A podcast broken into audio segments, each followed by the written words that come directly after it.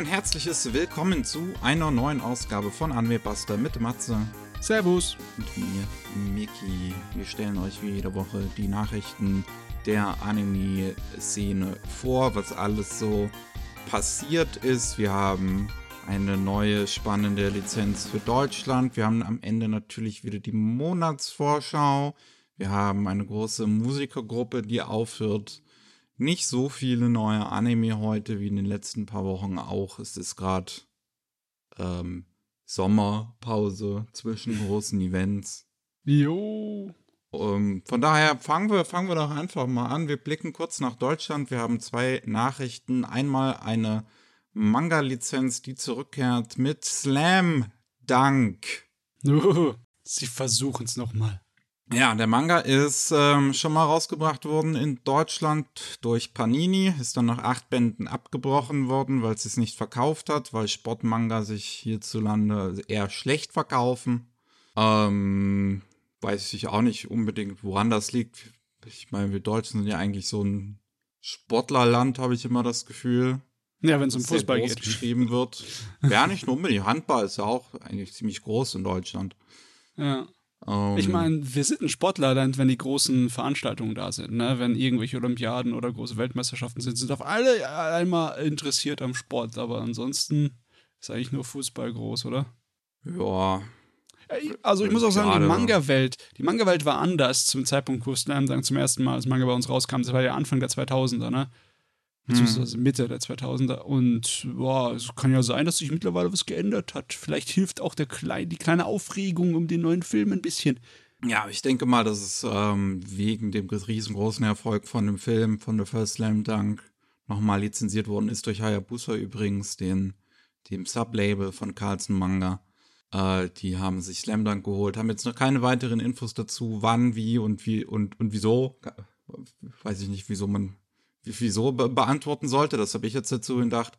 Aber ähm, ja, der Slam Dunk ist auf jeden Fall lizenziert worden, wird wieder rauskommen in Deutschland. Das ist doch eigentlich eine schöne Nachricht für Fans des Klassikers. Ja, es wird auch bestimmt lustig, wenn du in irgendeinen Comicladen gehst, der richtig penibel nach Verlag sortiert und dann durch das Slam Dunk neben den ganzen anderen Hayabusa-Veröffentlichungen. Neben den ganzen äh, Smart siehst, ja. Ja. Und was wir auch noch haben, ist der Disc Release zu Evangelion 3.0 plus 1.11. Thrice Upon a Time, so heißt der Film bei uns. Äh, Universum hat ja damals die Filme immer 1.11, 2.22 und so genannt, statt wie im Englischen 2.0, 3.0. Und der Film hier heißt ja auch eigentlich 3.0 plus 1.0 bei den, bei den Amis. Bei uns heißt er jetzt halt 3.0 plus 1.11. Wieso haben sie nicht gleich 3.1 äh, 3.33 plus 1.11 gemacht? Ich weiß nicht. Also, das haben sie also jetzt vergeigt. Ne? Also, sowas kann ich nicht kaufen. Also, da, da fehlt. Da Ja. fehle. Heute Leonine, äh, also das ehemalige Universum, heute Leonine, die haben jetzt halt auch dann entsprechend den neuen Film halt für, fürs Heimkino lizenziert, wollen den dann am 3. November rausbringen, gemeinsam mit den anderen Evangelion-Filmen, die wir schon mal, glaube ich, besprochen haben, dass sie ein Re-Release bekommen. Ähm, äh, das auch alles am 3. November rauskommt. Und äh, zusätzlich soll Fries Upon a Time nicht nur auf DVD und Blu-ray rauskommen, sondern auch auf 4K Ultra HD. Ja. Also, auf jeden Fall schön. Besonders, weil der letzte Film wieder gut war. Wirklich ein sehr interessantes und sehr bewegendes Abschließen der Serie. Ein Ende. Und vorbei ist es damit. Hat mich lang genug geplagt. Hat lang genug viele Leute geplagt, das Ding. Ja, äh, ich muss es immer noch gucken. Naja, wir haben noch neue Anime-Ankündigungen und wir fangen mit was ganz Tollem an, wo sich bestimmt alle wieder drauf freuen. Wir haben wieder den Anime-Fester Anime der Saison. Äh, also die kleinen äh, Hentai fürs Fernsehen. Und dieses Mal ist es ein Agenten-Thriller, mehr oder weniger. Oh Mann. Der heißt, ähm, also die Vorlage heißt Sex is part of Undercover Agents Job. Und äh, der Anime soll jetzt heißen The Undercover Agents Will Never Lose. Da wird das Sex irgendwie rausgestrichen aus dem Anime-Titel. ja. Als, als ähm, würde man es verheimlichen wollen, was das wirklich ist. Ja, als würde das keiner kapieren, als würden wir es nicht wissen. Ach, weißt du, äh, macht mir keine Hoffnungen. Am Anfang, als sie angefangen haben mit ihrem Kram, waren vielleicht ein oder zwei dabei, die nicht langweilig waren, aber danach war es so ein Absturz. Jede einzelne von ihren Serien ist zum, zum Gähnen. Ah, vielleicht helfen die Spione ja ein kleines bisschen was. Spione, ach ja. Ja, mal, mal, mal sehen, was, was dieses Mal wieder passiert. Das ist dann von dem Team von Showtime, also das mit dem Idol, mhm. was auch ge gebumst hat und alles. Ähm, ja, das soll im Oktober dieses Mal laufen.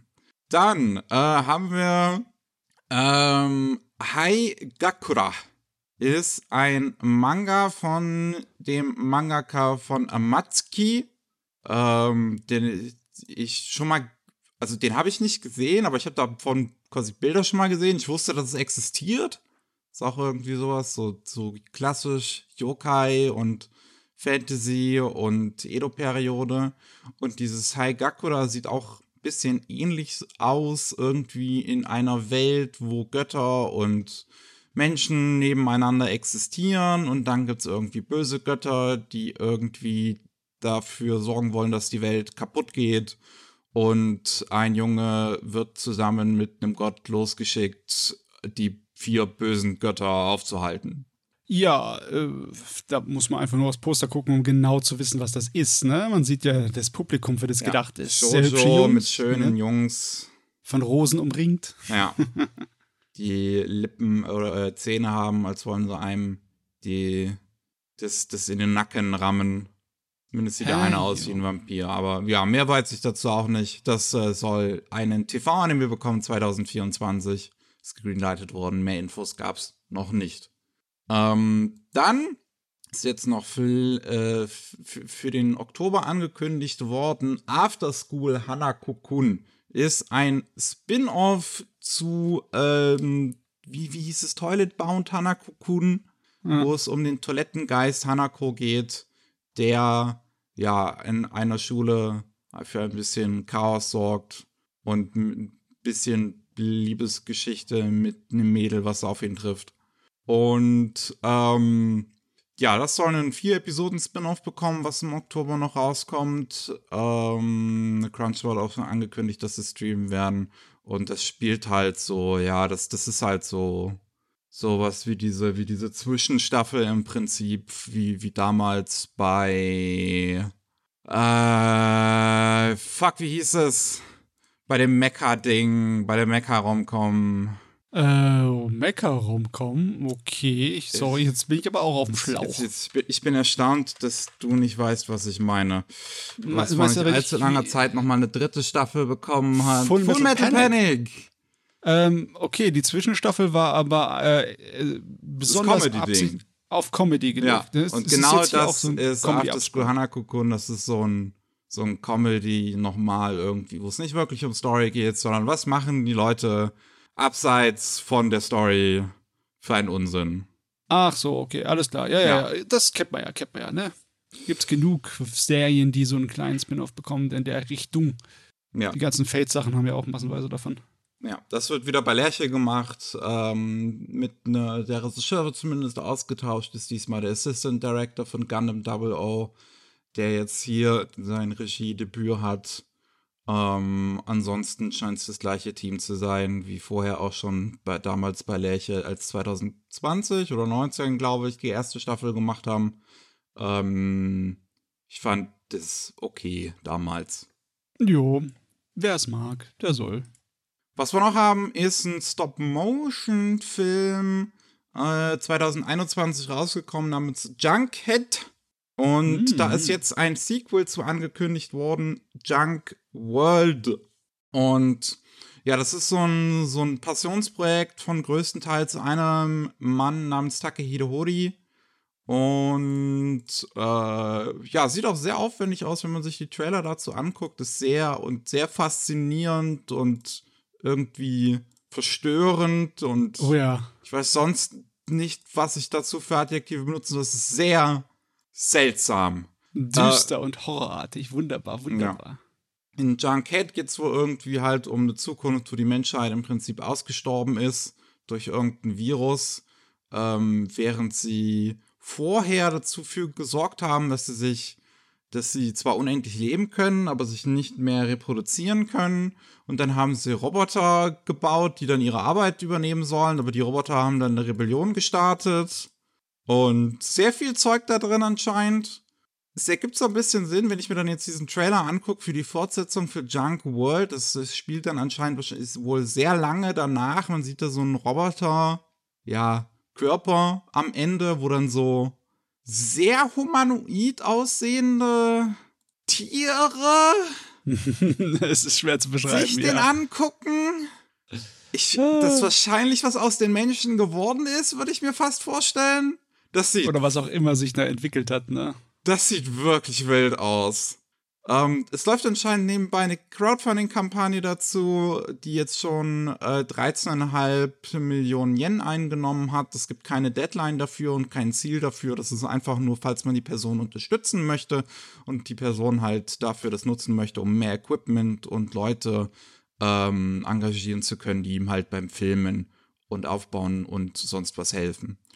Was eine coole Sache ist, 2025 plant er, das, äh, das, diese Fortsetzung rauszubringen. Also noch, dauert also noch ein bisschen, aber so Stop Motion, gerade wenn du halt eine einzelne Person bist, die im Prinzip alles daran macht, egal ob jetzt Directing, das Skript, das Charakterdesign, das Modellieren, das Voice Acting, hat er anscheinend alles gemacht. Boah. Und ähm, ja, das ist dann schon eine ziemliche Leistung. ich muss unbedingt den ersten Mal gucken. Ja, das, Das- äh, das sieht wirklich nicht uninteressant aus. Auf jeden Fall. Ähm, dann haben wir noch einen, ähm, eine Light Novel, wo ein Anime angekündigt worden ist, ein TV-Anime, und zwar Dalian Bloom Crafting a Fresh Start with Magical Tools. Ähm, das ist einen, ein Isekai, selbstverständlich, wo es um eine junge Frau geht in Japan, die natürlich mal wieder an Überarbeitung stirbt und dann in eine Fantasy-Welt geschickt wird, wo es eigentlich erst so aussieht, als würde alles super gehen so. Und ähm, sie gewinnt ein großes Interesse daran fürs, fürs Basteln mit Magie irgendwie. Und ähm, findet dann jemanden, den sie heiraten kann, den, den Schüler von ihrem Vater. Aber ihr Vater äh, stirbt auf einmal. Dieser Schüler sagt, ähm, ich habe eigentlich eine andere. Und ihr Leben geht auf einmal den Bach runter, bis sie dann sich dazu entscheidet, jetzt selbstständig zu werden, eine eigene Firma zu gründen und ihre Sachen zu verkaufen. Hm. Ey, eigentlich ist es ja. ist die Frau. Ja, ich meine, eigentlich ist es ja eine nette Geschichte, aber dazu muss sie nicht in der Fantasy-Welt unbedingt. Ne? Das ist einfach nur, es ist nur noch ein äh, so eine Formalität. Ja, ne? Window Es Dressing. Sowas von egal. Jo, ähm, da ist jetzt auch noch nicht wirklich mehr dazu angekündigt worden. Es gibt ein Poster, wo man das Anime Character Design sieht, wo ich dann glatt tippen würde, dass es vielleicht das gleiche Team ist, was auch letztens dieses, äh, worüber ich im Anime Slam Podcast gesprochen habe, wo es auch im Haus im Hofe so ein bisschen, auch Haus im Hofe ging. Ralia oder irgendwie, das hieß ähnlich. Habe ich Okay. das Gefühl gehabt. Ich weiß es nicht mehr genau. Ich auch die Das hat keinen sehr großen Eindruck hinterlassen. Naja. Dann kommen wir zu Infos, zu bereits angekündigten Dingen. Wir gehen nochmal kurz ins japanische Kino. Suzume sollen ja im japanischen Kino, Kino nochmal zurückkehren vom 20. September bis 5. Oktober. Da konnte es wohl jemand nicht aushalten, dass äh, Slam Dunk über, äh, sie überholt hat. Es ist auch irgendwie so nochmal eine Extra-Runde, eine Ehrenrunde. Ja, eine Ehrenrunde. Ähm, ja, keine Ahnung. Es kommt, kommt einfach nochmal. Es ist anscheinend, kommt am 20. September die Blu-ray raus in Japan. Mhm. Ähm, und dann kommt es zu dem Blu-ray-Release nochmal im Kino, wer, keine Ahnung, sich dann doch nicht die Blu-ray kaufen will oder so. Ich weiß es nicht. ist ja eigentlich eher kontraproduktiv. Ich verstehe es auch nicht. Aber hey, sollen sie machen, soll mir recht sein. Aber apropos Slam Dunk, das ist jetzt mittlerweile der siebte erfolgreichste Anime-Film. Hat Ponyo überholt. Wir sind bei 15,5 Milliarden Yen. So langsam reicht's aber, ey. So langsam reicht's. So langsam möchte ich den sehen, den Film. Äh, Das ist mittlerweile insgesamt dann der 13. erfolgreichste Film im japanischen Kino. Egal ob Anime oder Live-Action. Ähm, wie gesagt, hat damit gerade Ponyo überholt, das auch 15,5 Milliarden Yen hat. Und äh, First Slam Dunk hat halt 15,5, also 15,53 Milliarden Yen, genau zu sein. Gerade so überholt. Ähm, auf Platz 12 ist dann Avatar, was es als nächstes zu überholen gibt, mit 159 Milliarden Yen. Hm, Schaffen wir es noch? Komm. Was? diese Kinojahre. Ich weiß nicht. Die japanischen Kinoführer, was auch immer das für eine Gilde, Gemeinde oder sonst was ist, die, die, die denken sich doch auch, jetzt haben wir die fetten Jahre, so gut wird's nie wieder. Wie in den letzten drei Jahren es abging. Ja? Das ist schon, ja, schon ein ziemlicher Wahnsinn. Jo. Wir haben noch Ghost in the Shell Standalone Complex 2045. Die zweite Staffel bekommt einen Compilation-Film. Haben wir, glaube ich, im April schon mal angekündigt. Äh, ist im April angekündigt worden, haben wir schon mal kurz drüber gesprochen. Es gibt den ersten Trailer dafür mit einem Datum. Am 23. November soll der in japanischen Kinos kommen. Ich glaube, der Compilation-Film für die erste Staffel ist dann auch auf Netflix irgendwann gekommen. Von daher wird die sicherlich auch danach irgendwann wieder auf Netflix erscheinen. Soll wohl auch wieder eine neue Szene irgendwie mit dabei haben. Wer immer noch nicht genug hat von der Standalone Complex. Kann sich Ja. das dann angucken. ja, ich weiß aber nicht, ob es lohnt, sich nochmal das reinzuschauen, wenn man schon die Serie gesehen hat. Besonders. Aber eine neue Szene.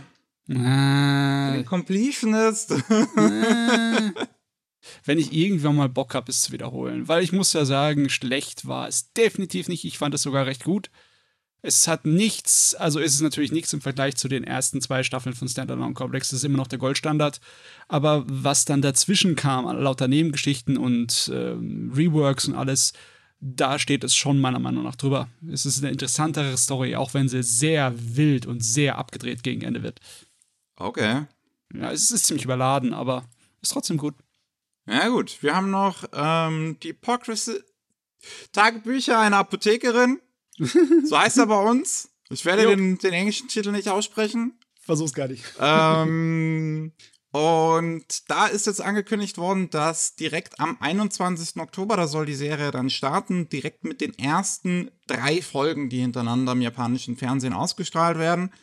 Ähm, und äh, es wird auch damit äh, bestätigt, dass es zwei Kurs haben wird, also so 24 Folgen insgesamt. Mhm. Ja. Mei, das Ding ist auch schon eine Weile dabei, durch den Nachrichtenzyklus bei uns zu geistern, ne? Ja, ähm, ziemlich erfolgreicher Manga mittlerweile. Ähm, Bin ich auch gespannt drauf. Und direkt mit 24 Episoden dann großes Drama am Hofe und das soll ja sehr gut geschrieben sein, da bin ich gespannt. Ju, ju. Und ähm, auch noch in Überlänge gibt's Bleach Thousand Year Blood War Part 2. Am 30. September nämlich kommen die letzten beiden Folgen direkt heraus in einem einstündigen Special. Episoden 25 und 26 sind es damit mittlerweile von dem Thousand Year Blood War, der glaube ich insgesamt 51 Folgen haben soll, wenn ich mich Hm. recht entsinne. Ich weiß nicht, ob das schon mal angekündigt worden ist. Ich meine schon. Aber das heißt ja, dass es noch insgesamt eine Weile dauern wird. Dann ist das jetzt Halbzeit damit. Ja. Ne?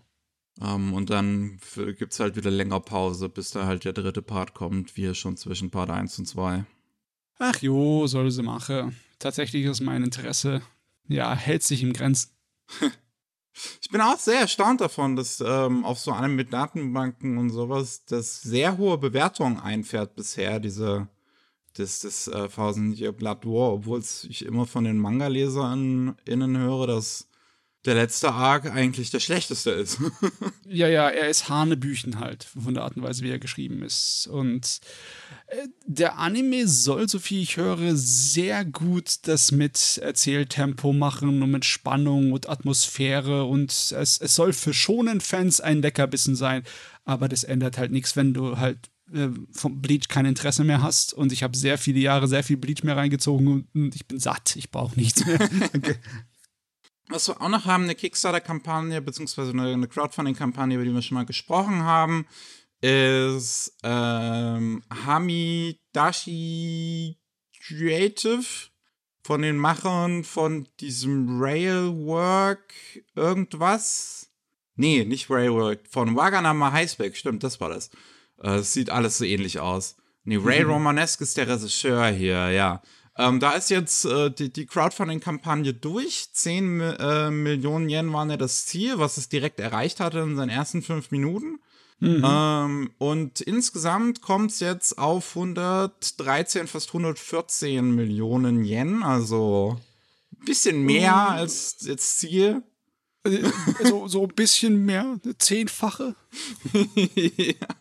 Wow, okay. Ähm, eigentlich ja elffache sogar. Ähm, ja, nicht schlecht. Also das, das mit den 10 Millionen wollten sie zwölf Folgen produzieren, die jeweils zweieinhalb Minuten gehen. Jetzt können sie eigentlich längere Folgen machen mit dem Geld.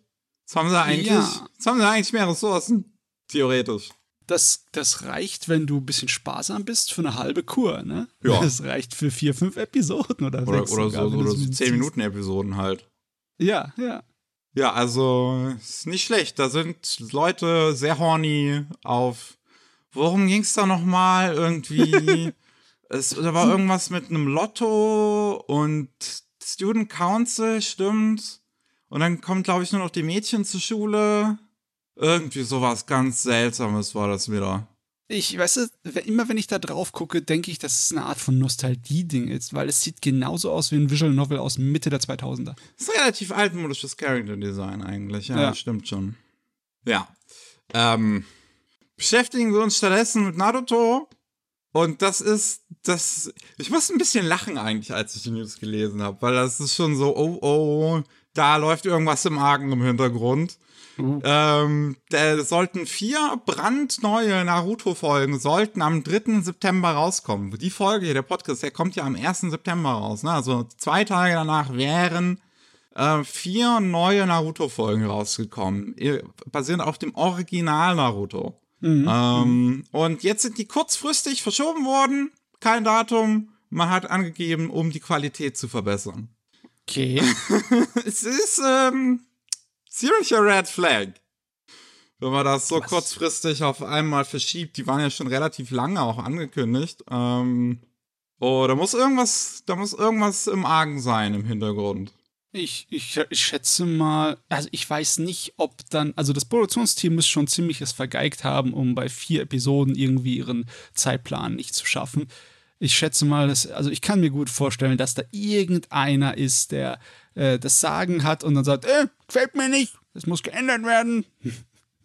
Vielleicht ist es natürlich nur meine Vorstellungskraft, meine Fantasie, die mir hier dazwischen fixt, aber ich kann mir das irgendwie schwer vorstellen, dass sie da ihren Zeitplan vergeigt haben ohne Ende für vier Episoden. Ich weiß es auch nicht. Ich meine, Boruto haben sie jetzt auch eingestellt, also, also für den Moment aktuell. Ähm, von daher müssten die Ressourcen ja auch eigentlich da sein. Also. Ja. Und ich weiß auch nicht, ob Piero großartig noch andere Sachen heutzutage überhaupt macht, außer Boruto. Also, ich denke mal nicht, dass die an Naruto-Episoden die irgendwelche Fuzis dran lassen, sondern Leute zumindest die zeichnen können. Also ich kann es mir echt schwer vorstellen, was da passiert ist. Stimmt, hatten wir jemals einen Staff angekündigt bekommen, wer das macht, diese vier Folgen? Ich kann mich nicht Warte, erinnern. Lass mich mal kurz irgendwie hier. Ich, okay, ich bin jetzt bei der Ankündigung. Steht hier irgendwo. Ähm, mm, mm, mm, mm. Nee, hier steht nix. Wir wissen halt, dass Flow nochmal zurückkommt für ein neues Opening. Die ja damals das erste Opening gemacht haben. Aber ansonsten ist auch noch kein Star bekannt gegeben worden. Okay, ich muss gerade mal gucken tatsächlich, was macht Piero heutzutage eigentlich noch so? Äh, den, den Black Cover Film haben Stimmt, sie gemacht. Black Clover. Irgendwann die neueren Kingdom Sachen machen sie. Kingdom machen die mit. Okay, die haben doch noch einiges nebenbei am Laufen. Bleach ist auch, stimmt, Bleach ist auch ähm, ähm, ja, Pero. Okay. Ja. Dann will ich nichts also, gesagt haben. Hm. Na gut. Ähm, wir haben noch ein paar Themen abseits vom Rest. Einmal ist ja die Comic Cat gewesen, die 102. die Comic Con. Und da ist auch der Zeichner von Slayers anwesend gewesen, Rui Araizumi. Jo. Und hat ein neues, ja, ein neues äh, Fanbuch halt verkauft mit vielen Fanarts zu Manga und Anime und sonst was, die er halt mag. Wie Unimai oder Mobile Suit Gundam, Witch from Mercury. Ähm, auf dem Cover davon sieht man zum Beispiel ähm, eine Figur aus Unimai. Und ähm, da sind dann Leute im japanischen Twitter wütend geworden, dass das wohl alles AI gemachte Kunst sei, die in diesem Buch drin sei und dass man das überhaupt nicht kaufen soll, dass alles scheiße ist. Und äh, er ist dann auch nochmal, er ist, ist dann, er hat es dann debunked, indem er halt, ja, seine Photoshop-Datei aufgemacht hat und seine ganzen zig Millionen Layer gezeigt hat. Ja. Die, und das alle einzeln durchklickt, die er dafür gezeichnet hat. Also, Ja. das generierst du nicht alles mit AI. Das ist schon. Das, das Video geht über drei Minuten lang und da zeigt er eigentlich ziemlich deutlich, dass das von ihm ist. Und ähm, entschuldigt sich am Ende auch noch so für die Leute, die sein, äh, sein Buch gekauft haben, dass er jetzt Zeichnungen so online stellen musste, um zu beweisen, dass er AI nicht genutzt hat. Und es zeigt so ein bisschen noch eine andere negative Seite von diesem ganzen AI-Trend, dass halt, ja, Leute das jetzt mittlerweile so überdrüssig sind, dass sie sehr schnell auf andere dann schießen und da, ja, behaupten, dass irgendwas AI sein könnte, wenn das auch gar nicht der Fall ist. Man könnte jetzt Äh, bei dem Ver- Künstler schon, man sieht das ein bisschen, wenn man sich diese Bilder anguckt, dass sie halt einen bisschen anderen Artstyle haben, als man das jetzt von dem Künstler gewohnt ist. Der, also von Slayers zumindest noch, was ein bisschen mehr oldschool ist. Ich finde, äh, man, man sieht eigentlich schon noch seinen Stil so ein bisschen raus. Zumindest bei der zweiten Ja. Zeichnung, bei der ersten, also bei der Coverzeichnung finde ich es nicht so sehr, aber bei der zweiten Zeichnung sehe ich es definitiv. Ähm, und okay, also ich kann sehen, wenn man jetzt vielleicht irgendwie Doubts hat oder so, weil es ein bisschen anders aussieht, aber dann halt direkt irgendwie dann jemanden, ja, sa zu sagen, dass er im Prinzip irgendwie schummelt und das alles AI generiert wäre, ist schon auch kein so cooler Move. Ja, das Problem ist, die Verwechslungsgefahr ist logischerweise da, weil halt die Künstliche Intelligenz sich auf bestehenden Zeichnungen hier trainiert, ne? Und nachahmt. Und wenn dann halt irgendwie die Leute, die mit den künstlichen Intelligenz-Prompts da rumbasteln, irgendetwas finden, wo die KI besonders schöne Manga-Bilder macht, ne? Und dann sieht das halt irgendeinem Stil von einem Manga-Zeichner so ähnlich.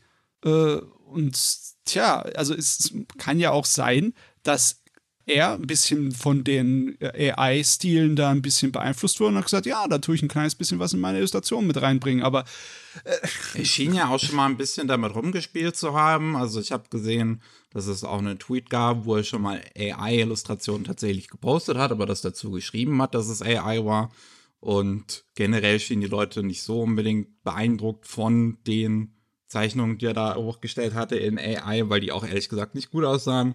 Das ist mir angeguckt. Ähm, und ich meine, kann vielleicht sein, dass er auch interessiert ist in diese Technik und sonst irgendwie was. Aber äh, zumindest hier bei den Dingen, man sieht, dass es von ihm handgezeichnet worden ist.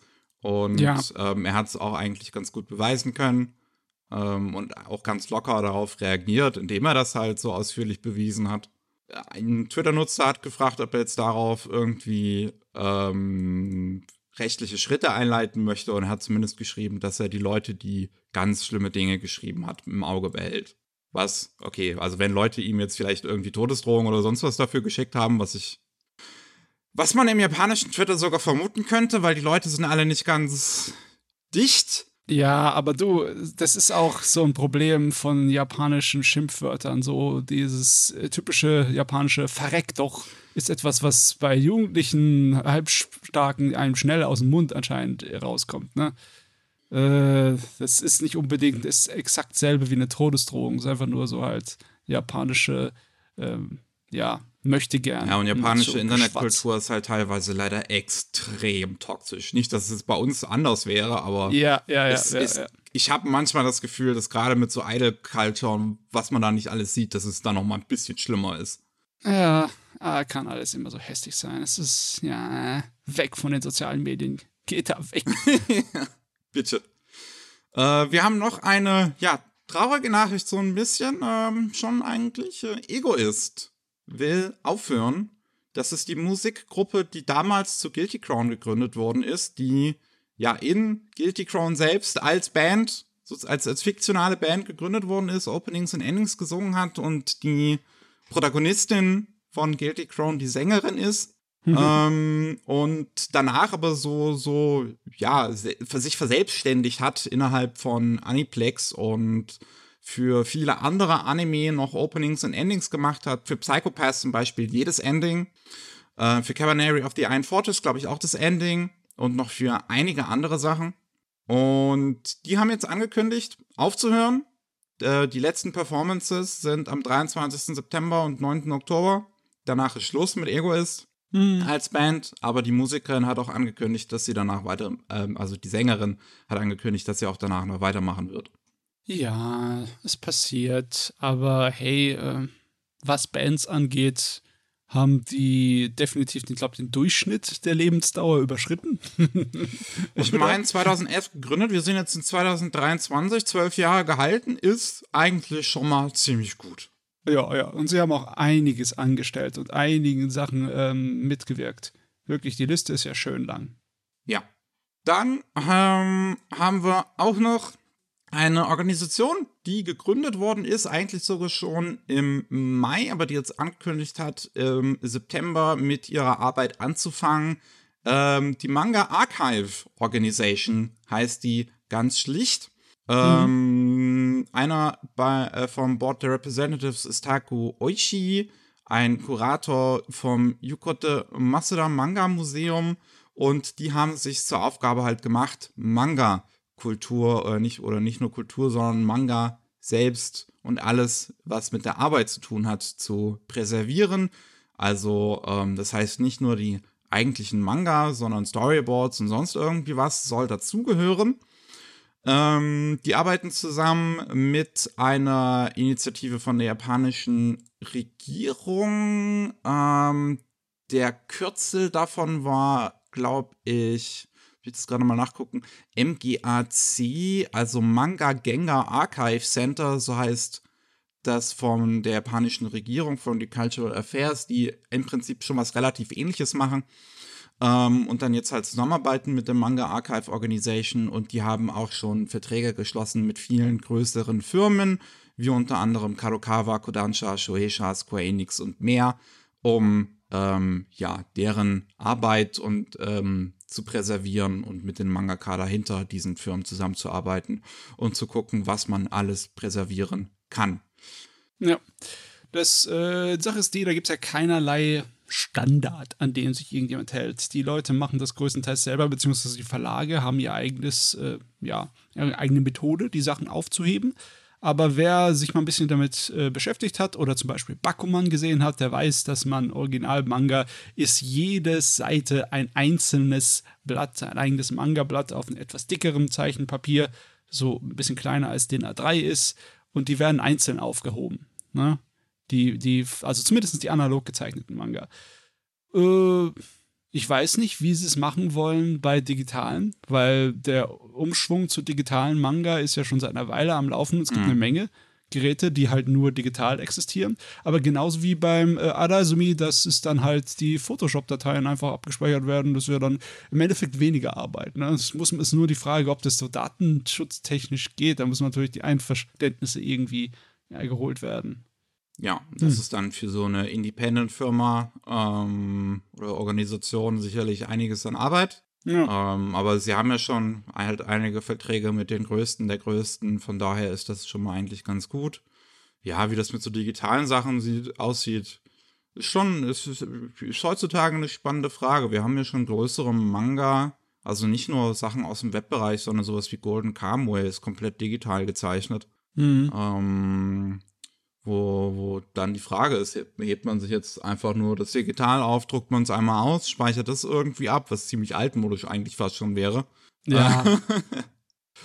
ja, mal sehen. Ist aber, ist auf jeden Fall aber eine schöne Sache, gerade ähm, wo ich das jetzt auch so, wo, wo, wo ich das merke für eine Recherche, die ich gemacht habe, wo ich viele alte Manga versucht habe zu finden und du halt so oh. aus Sachen aus den, aus den 30ern und 50ern findest du halt nichts. Du, du hast es sehr schwer, irgendwelche Sachen aus den 70ern und ja, 80ern also zu finden. selbst manchmal. da wird es noch schwierig.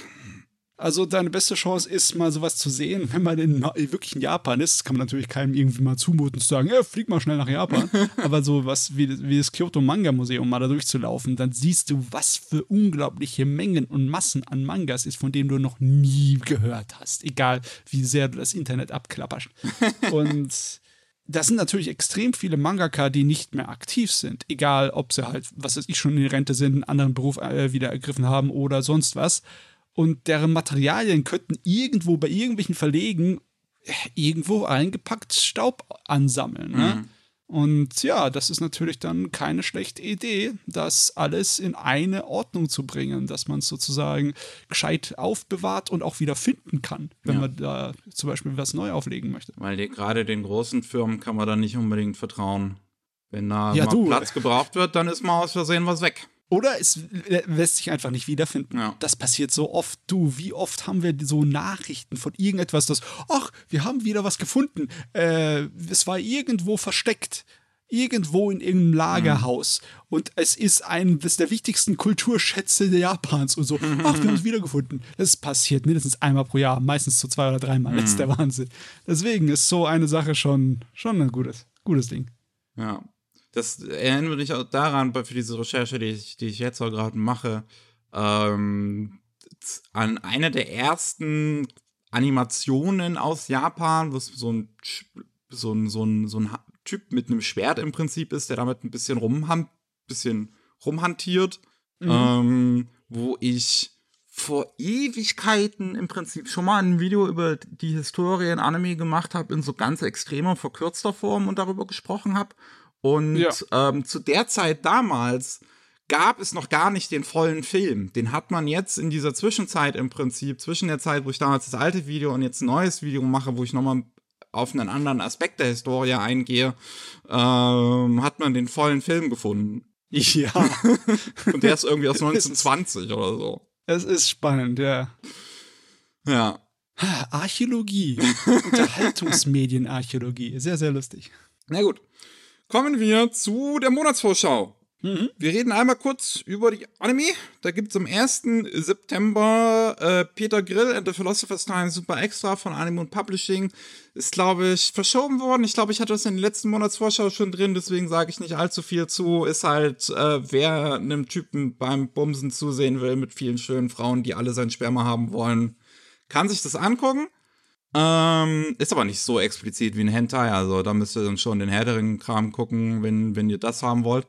Am 22. haben wir Konosuba, an Explosion on this Wonderful World bei Anime Publishing, ist das Spin-off zu Konosuba äh, aus der Perspektive von Explosion Girl.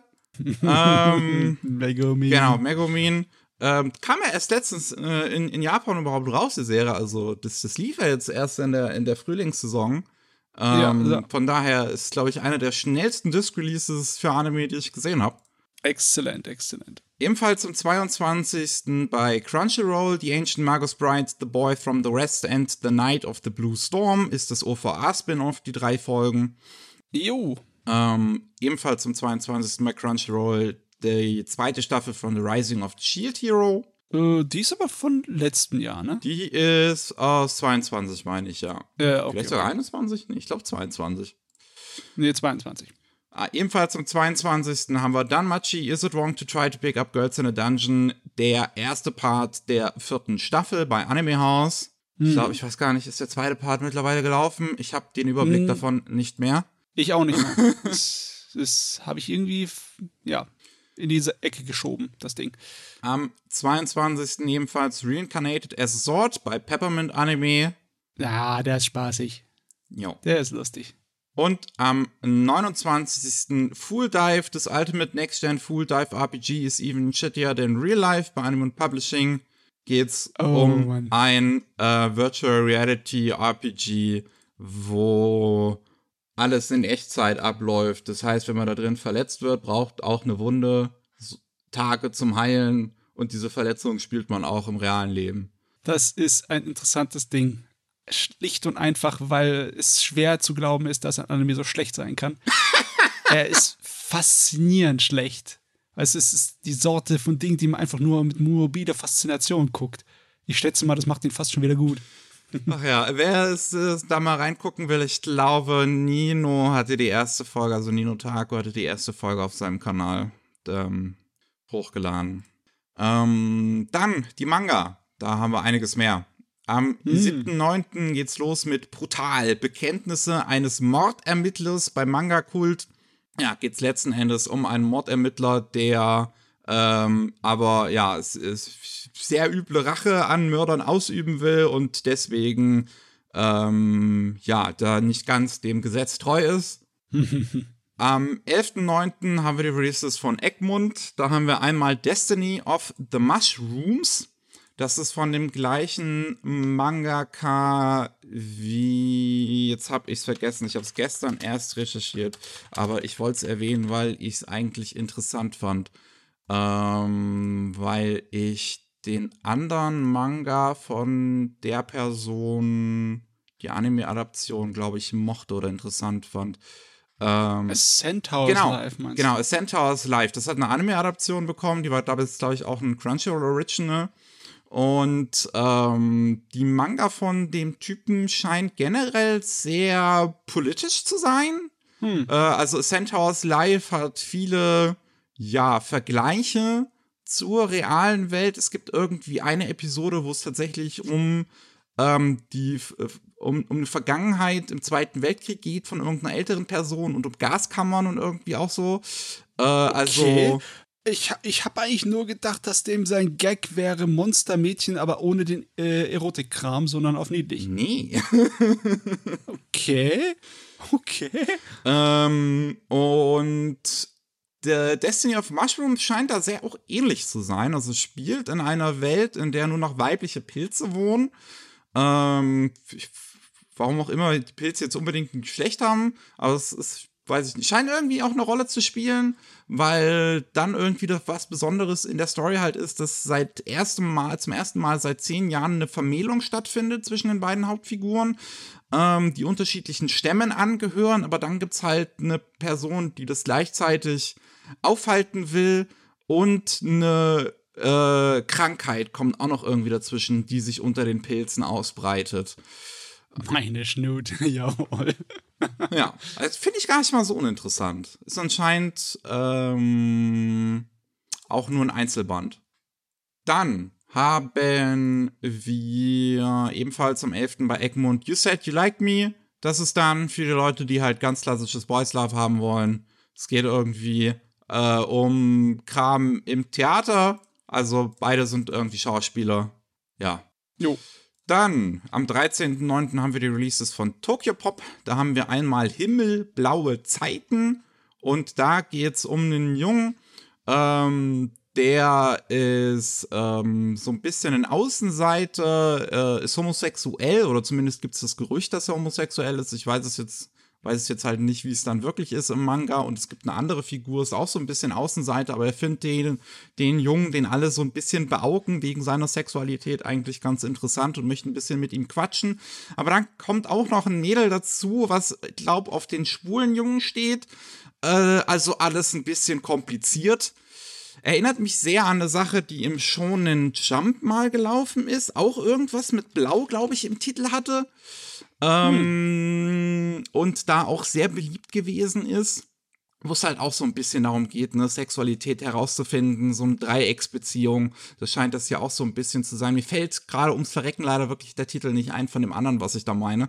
Ja, aber das äh, Blau als Bezeichnung dafür ist in Japanischen relativ üblich, ja. weißt du, weil halt Jugenddrama und die Farben Blau für die Jugend. Ja. Das ist normal. Also, ähm, dieses Himmelblaue Zeiten geht da wohl eine sehr äh, gleiche, ähnliche Richtung. Das ist halt auch irgendwie so ein bisschen dieses Thema Sexualität und Liebe und Beziehung ernster und aus einer anderen Perspektive als sonst nur nach heterosexuellen betrachtet. Mhm. Äh, dann haben wir am 13. noch How to Train a Newbie. Das ist dann stattdessen auch wieder Boys Love mit ganz klassisch ein bisschen, ja, einem Gefälle in der Beziehung wir haben einen Senpai und einen Newbie und der Senpai ist sogar noch viel größer als der, der Newbie und ähm, da wisst ihr Bescheid. Dann ebenfalls am 13. Mao Can't Choose a Gender. Das äh, ist, ähm, klingt eigentlich wie eine sehr klassische Genderbänder-Geschichte, die es heutzutage gefühlt gar nicht mehr so viel gibt als noch in den 80ern und 90ern ähm, mhm. wo wir eine Hauptfigur haben, die von ihrem Freund abserviert wird, äh, der ständig nicht fremd geht und ähm, eigentlich nur mit ihr wegen ihrem heißen Body schlafen wollte. Und dann sagt sie, sie will nie wieder im Leben was mit Männern zu tun haben und plötzlich am nächsten Tag äh, wacht sie als Junge auf und äh, stellt sich heraus, dass ihre Familie über die Fähigkeit verfügt, einfach auf Belieben das Geschlecht wechseln zu können. In dem Fall Okay. so, ja, so mehr oder weniger Das habt ihr klassisch. 16 Jahre lang nicht erwähnt. Ja. Ich meine, ich weiß, wann, wann, wann hat es denn die Hauptfigur hier in Ranma halb rausgefunden? Das hat auch, auch ein bisschen gedauert. Ja, ja, aber das ist keine Fähigkeit ihrer Familie. Das ist ein Fluch, der sich eingefangen hat auf einer Reise nach China. so. Ja, also so ist es nicht. Ich dachte, das, da, da wäre es auch in der Familie gewesen. Okay. Nein, nein, nein, nein. Die beiden sind auf eine verrückte Trainingsreise nach China gegangen, um ihre Kampfkünste zu verbessern und sind dort dann halt in diese äh, Dings, Brunnen da reingefallen. Nicht Brunnen, in so Quellen reingefallen, die, die verflucht waren. Okay. Naja, am 13. ebenfalls noch The Tale of Outcasts bei Tokyo Pop. Da läuft, glaube ich, aktuell der Anime noch. Oder der ist letzte Saison vorbeigegangen. Der hatte auf jeden Fall zwei Kur. Und ähm, ist sehr ähnlich letzten Endes zu The Ancient Magus Bride mit einer Dame, die verkauft werden soll und einem äh, und sie hat die Fähigkeit Dämonen zu sehen und ein Dämon, der ja endlich einen Menschen findet, der ihn mag und als er dann halt herausfindet, dass sie verkauft werden soll, ähm, ja, ratet, was er tut. Ja, äh, Manga ist tatsächlich abgeschlossen in acht Bänden. Ne? Interessant, interessant. Dann am 18.09. haben wir Estelle, der Morgenstern von Ashra bei Paper Toons. Das ist koreanisch und ähm, ist wieder eine Geschichte am Hofe mit einer, ja, eigentlich sehr tapferen Anführerin und Ritterin. Und äh, die wird dann aber ermordet und wacht dann vier Jahre äh, auf in einem neuen Körper von der Tochter äh, von dem Grafen, der sie umgebracht hat. Hm. Ja, Okay. Also, äh, das ist mal wieder mal bei den Kollegen aus Korea coole Namen, coole Namen für Autor und Zeichner. Der Autor heißt Ein, der Zeichner heißt Ink. Punkt. es ist, es ist schlicht. Ein und Ink. Einwandfrei, sahnemäßig. Wir haben noch am 18. bei Paper Toons Ouroboros. Das ist hingegen Hardcore Smut von den Koreanern. Also es ist wirklich, wir haben eine Hauptfigur, ist missbraucht worden auf die schlimmstmögliche Weise und traumatisiert fürs Leben. Und dann stellt er fest, dass Sex das Einzige ist, was ihn noch am Leben hält und findet zwei Männer, die ihn auf unterschiedliche Weise befriedigen. Ach du gute Güte. Ich finde es ein bisschen geschmacklos, aber meinetwegen. Ich muss es ja nicht kaufen. Am 18.09. haben wir dann bei Ultraverse noch die Releases. Einmal mit Juwelian Vater, ich will diese Ehe nicht. Ähm, ja, da auch wieder Drama am Hofe. Hauptfigur wird umgebracht. Beziehungsweise, nee, sie kriegt den Dolch von ihrem Vater gereicht und soll sich dann umbringen mit diesem Dolche und, und, und tut das dann auch, glaube ich. Und dann wird sie, wacht sie wieder in der Vergangenheit auf. Ähm, und ach, jetzt, jetzt, wo ich es hier gerade vor mir sehe, stimmt, die, Beschrei die, die deutsche Beschreibung war für einen Arsch. Ich habe mir deswegen extra nochmal die englische durchgelesen. okay. Ähm, und zwar, die, das ist, ist auch ein Isekai, weil das, die Protagonistin in, in der, äh, im, im echten Leben ist super verhasst. Nee, warte, das ist ein Reverse Isekai. Nee, jetzt weiß ich es wieder. Reverse Isekai. Wow. Wir, wir haben, wir haben Drama am Hofe zunächst irgendwie und die ist dann von ihrer Familie verhasst und deswegen bekommt sie den und soll sich umbringen und tut das und wacht dann im modernen Korea in einem Körper auf von einer Diebin, die ähm, auch nicht gerade den besten Ruf bei ihrer Familie hat. Okay. Oh, jetzt finde ich es eigentlich interessanter. Ja, Ja? Das dachte ich mir dann auch. Die deutsche, aus der deutschen Beschreibung geht das nicht heraus, dass die Figur wiederbelebt wird im modernen, im modernen Südkorea. Sondern es liest sich so, als würde die Figur im selben Universum noch wiederbelebt werden. Ja, und was hat der Titel dann damit zu tun, wenn es heißt, Vater, ich will diese Ehe nicht? Ich habe sofort an Drama am Es Hof geht gedacht. trotzdem noch irgendwie darum, dass der Vater sie verheiraten will, aber dann halt im modernen Korea. Also, dass Okay. sie sich im Prinzip mit altmodischen Problemen noch rumschlägt, die man denkt, sie wäre los, aber die es halt trotzdem noch in der Moderne gibt. Okay, aber tr- trotzdem jetzt muss ich mir vielleicht mal reinschauen. Wilder Kram. Ähm, vielleicht hat mir jetzt auch, weiß ich nicht, vielleicht hat mir dann auch die englische Be Beschreibung jetzt, jetzt missgeglaubt. Ich weiß es halt nicht. Ich habe es mir einmal dann auf einer englischen Seite noch durchgelesen. Ich, ich habe mir einmal die offizielle deutsche Beschreibung durchgelesen von Ultraverse und dann noch eine englische Beschreibung und die klang halt unterschiedlich. Ich sag's mal so. ähm, wir haben noch bei Ultraverse am 18.09. jetzt sind wir wieder in Japan. Schattenprinzessin des Drachenkönigs. Geht's halt äh, Königreich, alle werden getötet, bis auf eine, die überlebt. Die will Rache nehmen an dem Prinzen, der die Drachen kontrollieren kann, weil die Drachen sind diejenigen, die ihr Königreich getötet haben. Und ähm, dann wird sie aber zur Assassinin für den Drachenkönig. Hm. Ja. Hm, hm, hm. Im Chinesisch angehauchte Shoujo-Fantasy. Ja. Hm. Also, ja. Ja. Und am 18.09. haben wir noch Vistoria, Zauberstab und Schwert. Ähm, das ist von dem gleichen Autor wie Is It Wrong to Try to Pick Up Girls in a Dungeon. Und mm. ähm, ist eine sehr klassische Geschichte. Es geht wieder um jemanden, der will an die Magierschule und der will zeigen, dass er da der Beste ist, aber er kann gar nicht zaubern und versucht sich dann mit Schwertern durchzuprügeln. So ein bisschen wie Maschille. Ähm, okay. Aber das scheint nicht auf Satire gemacht zu sein, oder? Weiß ich ehrlich gesagt nicht, aber es wirkt nicht so. Ja, okay.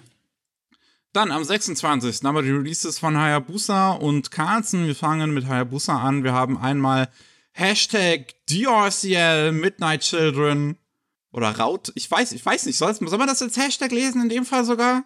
Ich habe keine Ahnung. Es ist auf jeden Fall. Und das finde ich eigentlich sehr spannend von Shinichi Sakamoto. Das ist der Mangaka von Innocent, auch einem sehr spannenden Historiendrama im Paris vor der yeah. französischen Re Revolution und von einem meiner Lieblingsmanga, The Climber, den es bisher noch nicht lizenziert gibt. Bitte, wenn ihr jetzt schon Midnight Children rausbringt, Hayabusa, könnt ihr bitte auch Climber rausbringen, weil der unfassbar gut ist. Und yes. ähm, dass die jetzt dann halt de dem sein Take im Prinzip auf Dracula rausbringen, der, wie man am Cover sieht, hier vielleicht sogar eine weibliche Variante zu sein scheint. Es geht auf jeden Fall, oder es geht auf jeden Fall auch um junge Mädchen, die äh, Dracula begegnen auf dem Weg, auf dem Schiff, glaube ich, auf diesem, diesem, ich weiß gar nicht mehr, wie das Schiff heißt. Es ist ja jetzt auch letztens ein Film rausgekommen, der so heißt. Ähm, ne, wo, er, wo er nach London unterwegs ist.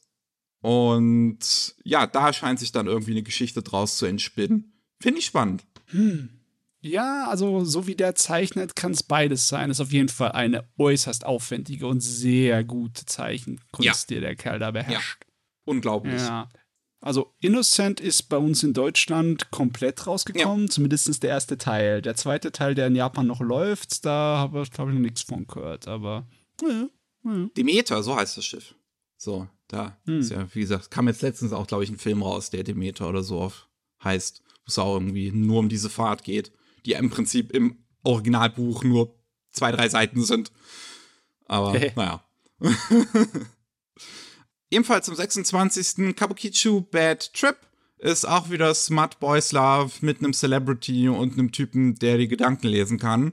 Also, ja, der die Gedanken von seinem Celebrity Idol lesen kann und dann feststellt, dass der ihn gerade hart durchnehmen möchte. Wir haben ebenfalls äh, Lonely Castle in the Mirror bei Hayabusa. Da hat es mich ein bisschen überrascht, dass Hayabusa das hat und nicht bei Carlson veröffentlicht wird. Ähm, weil es auch wieder so ist ein relativ klassisches Coming of Age, so ein bisschen, wie nennt man das nochmal, Bildungsroman mäßig ist. Ähm, ja. Mit sieben Teenagern, die nicht zur Schule gehen wollen und dann über Spiegel in ein Schloss teleportiert werden, wo sie ähm, ja versuchen müssen herauszukommen, aber auch einen versteckten Raum finden können, der ihnen alle Wünsche erfüllen können und die uh. Äh, ja, die Inhaberin dieses Schlosses trägt wohl die ganze Zeit irgendwie so eine Wolfsmaske. Ist das letztes Jahr, Ende letzten Jahres im Dezember ein Film rausgekommen in Japan. Ich glaube, der soll ja auch demnächst noch bei uns rauskommen. Ähm, und da hat Hayabusa sowohl den, ähm, die Manga-Adaption zu dem Roman, wie aber auch am 26. der Roman rauskommt bei uns durch Hayabusa. Hm, Hayabusa experimentiert gerne. Mehr Shinichi Sakamoto, ja. dann Slam Dunk und natürlich ihr ganzen Smart. Ja, ich glaube, also damit, damit finanzieren die sich die, die coolen Manga quasi jeden. So, der Smut, das ist, das Okay. ist das, was das Geld macht. Und dann, dann kommen die coolen Manga. Zumindest ist, ist, ist es wahrscheinlich so, ich weiß es nicht. Ähm, wir haben noch Mad K, M-A-D-K. Ich weiß nicht ganz, wie man es aussprechen soll. Wahrscheinlich M-A-D-K, was auch irgendwie eine Abkürzung für irgendwas ist. Ähm, und ja, das ist auch wieder so ein bisschen Smut, aber auch übernatürlich mit Dämonen und einem Typen, der halt Interesse an Dämonen hat, dann einem Ritual beiwohnt, da es schafft, einen Dämonen zu beschwören, Herzog Jay, und der nimmt ihn mit in die Hölle, wo er als Lehrling vom Herzog dann sich rumschlagen muss. Wow, okay. Wir haben auch noch Museum, The Serial Killer is Laughing in the Rain bei Hayabusa, wo es um einen äh, Serienmörder geht, der entweder ein Frosch ist oder sich als Frosch verkleidet. Das weiß ich jetzt noch nicht. Aber ja, und der so wohl sehr brutale Morde begeht und halt der, äh, einem Privatermittler, der versucht, den zu schnappen. Äh, Meine Güte. Alles Mögliche. Sehr bunt bei Hayabusa. Ja. Und wir haben noch ähm, die letzte Release bei Hayabusa, Never Love an Egoist. Das ist wiederum relativ klassisch Boys Love.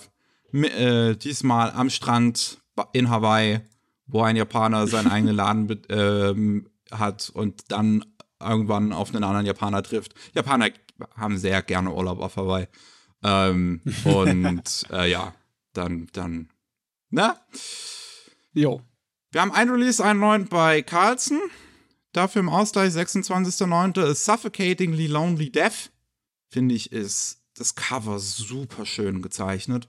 Ja, Ähm. der Titel ein kleines bisschen bedrückend. Ah, das auch. Also geht auch irgendwie wieder um eine Mordermittlung, wo die Polizisten auf ein äh, Video stoßen, was den Tod des Opfers zeigt und das soll wohl sehr grauenhaft sein. Aber das ist alles, was mir die offizielle deutsche Beschreibung leider hergibt. Deswegen habe ich. Es, ist, es ist wieder dieser Fall von wegen, die Beschreibung ist ein bisschen zu kurz, ein bisschen zu knapp. Weil ich würde gern noch den Aufhänger wirklich wissen. So, um, um dann zu wissen, weswegen ich mir das kaufen sollte. Ja, ähm, das, äh, das Team, der Zeichner und Autor, haben schon eine andere Krimiserie, die in Deutschland rauskommt, gemacht. Killer Inside. Da sind eine Menge Bände drauf. Elf Stück. Schon mittlerweile elf. Ja. Wow. Ist doch fertig. Ah, da ist, äh, oh, dann ist es vor kurzem erst fertig Ja. geworden. Beziehungsweise, ja, ja, vor ein paar Tagen. Wow. Huh. Und wir haben noch am 26.09. für die Feinschmecker bei Panini Superman vs. Mishi.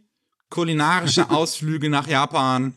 Ähm, geschrieben von dem gleichen Autor, der Joker One Operation Joker geschrieben hat, wo es darum geht, dass Joker sich um Baby Batman kümmern muss.